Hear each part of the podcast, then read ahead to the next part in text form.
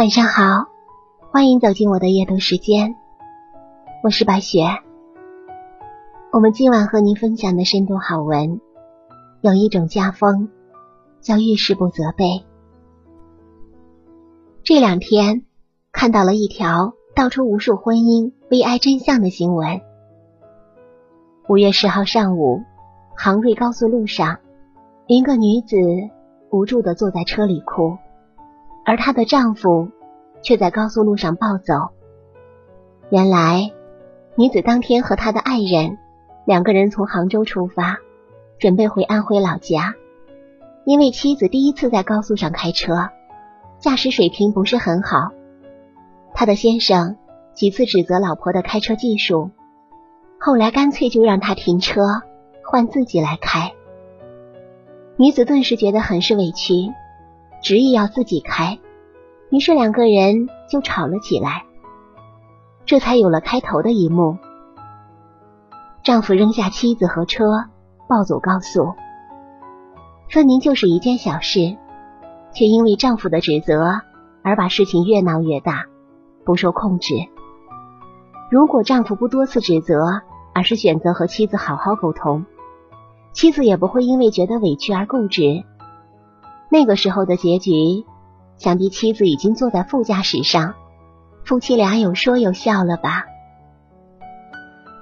在我们遇到事情的时候，往往越指责越失控，事情越朝着我们不想的方向发展，这就是大多数夫妻的现状。有一本畅销书叫做《一个人的朝圣》，这本书当中让我最遗憾的一幕。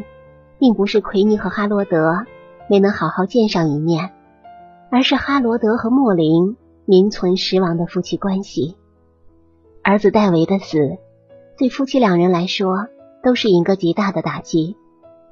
但在哈罗德最难过的时候，莫林却将儿子的死全部归咎于哈罗德，说他不是一个好父亲，从来没有给戴维关爱。所以才没有早点发现戴维想自杀的念头。他甚至责备哈罗德从来没有抱过儿子。自责加上妻子的责备，这对中年丧子的哈罗德来说，无异于雪上加霜。夫妻两人的关系至此冷冻长达二十年。责备一旦开了口，伤害便不可预估。前几天。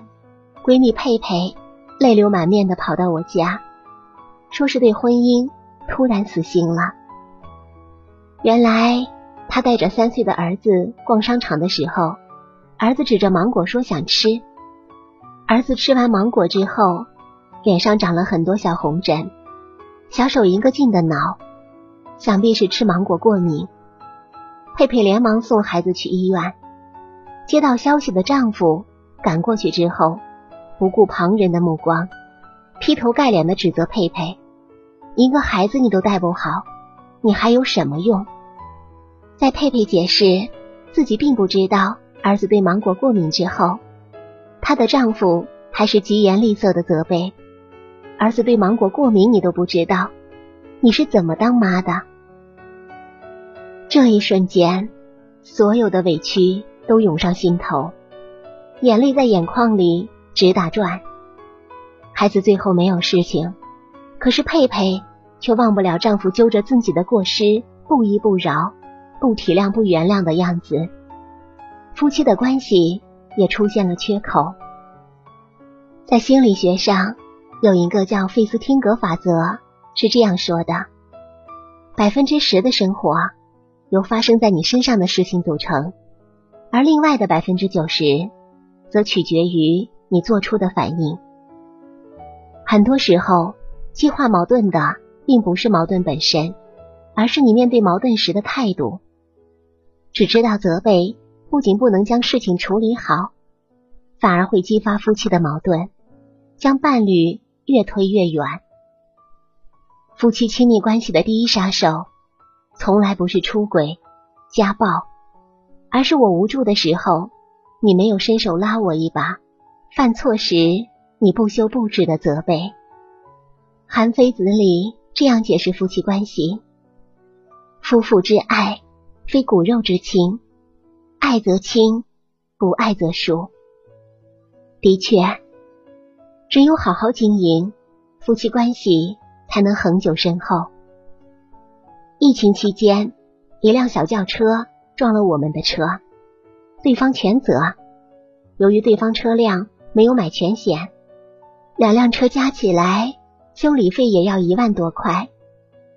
这对于一个普通的工薪家庭，也得花上一个季度的工资，不是一笔小数目。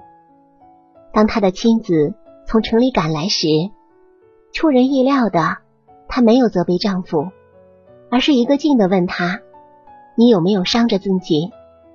一边说着，一边给我们道歉。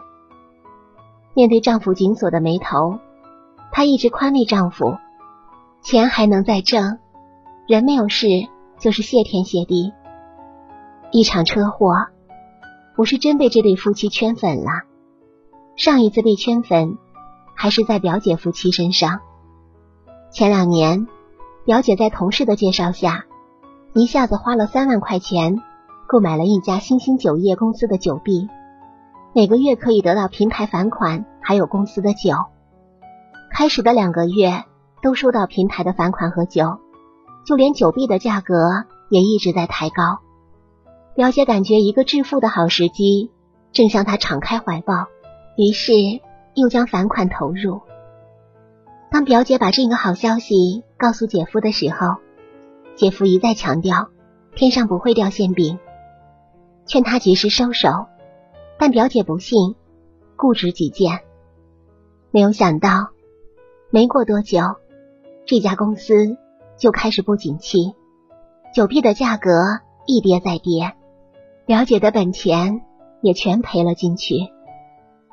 三万虽然不是大数目，到底也是一笔不小的损失。这要放在普通人家里，免不了又是一顿阴阳怪气的责备：干啥啥不行，败钱第一名，让你早收手你不收，这下好了，亏钱你就开心了。这些琐碎的责备，是不是熟悉的，让你我痛苦又难忘？得知消息的表姐夫却并没有责备，只是拍了拍表姐的肩膀说：“人没事就好了，钱我能挣回来。”这句话不仅消除了表姐的心理负担，两个人的感情也更甚从前。家里人都夸表姐福气好，有一个如此好的郎君。知乎上有一个问题是这样问的：哪一刻觉得自己委屈的不行？有一个高赞且深得我心的回答是：不是小时候被外人欺负，也不是长大后被上司训斥，而是当我犯了一个错，自己自责难过，亲密的人不仅没有宽慰，还蛮不讲情、不休不止的指责，遇事只会指责。不但不能让伴侣规避犯错，反而会激起对方的情绪，影响夫妻的关系。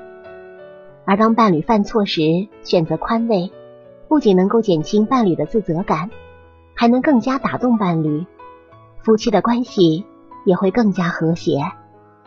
你在伴侣犯错时的态度，就是夫妻关系的试金石。你若咄咄逼人，横加指责。婚姻将在瞬间被击垮。你若舍身处地的宽慰，婚姻将历久弥坚。最好的夫妻关系就是遇事不责备。年少的时候，总是觉得张爱玲笔下的倾城之恋最深情无畏。年长之后才知道，最值得羡慕的应该是那种久处不厌、深情不减的婚姻。熟悉姥姥姥爷的人总是忍不住感叹，一辈子没有见过像他们那么和气的夫妻，从来没有红过脸，好像他们的婚姻没有一地鸡毛似的。可是很少有人知道，他们的婚姻并非没有一地的鸡毛，而是用爱和宽容平整了一切。老爷将拖把放在门外，忘记收被顺走了。心中愧疚，姥姥宽慰他说：“适才免灾，我有办法。”然后姥姥就把各种旧衣物联合制成一把五颜六色的新拖把，老爷在旁边打下手，两人忙得不亦乐乎。姥姥把饭煮糊了，老爷为了捧场，净吃锅巴，一边吃还一边说：“我本来觉得男人就该多吃锅巴，现在的小年轻脸皮太薄了，不好。”姥姥姥爷相视一笑，像没事人一样，相互为对方的过失找出口，就这样走了一辈子。去年我大婚。姥姥给我梳头的时候，拉着我的手对我说：“妞妞，好的婚姻不是一物降一物，而是一物容一物。”行走在婚姻路上的我，对此深信不疑。作家李月亮这样诠释婚姻：好的婚姻让人绚烂，坏的婚姻让人腐烂。其实，婚姻不管是灿烂还是腐烂。也在于我们自己。正如巴尔扎克说的那样，夫妻间是因由相互认识而了解，进而由彼此容忍而敬爱，才能维持一个美满的婚姻。夫妻间最动人的情话，从来不是“我爱你”，而是遇事不责备。相爱是两个人走向婚姻的起点，但只有学会接纳对方的不完美。宽容对方的过失，才能走得长远。毕竟，遇事不责备，遇事多宽慰，才是爱情永恒的保鲜剂，婚姻的粘合剂。两个相爱的人为什么会渐行渐远？蔡康永老师给出了一百分的回答：人与人之间有一个情感账户，每次让对方开心。存款就多一点，每次让对方难过，存款就少一些。婚姻是最经不起消耗的，不能相互包容，就会成为两只刺猬，互相伤害。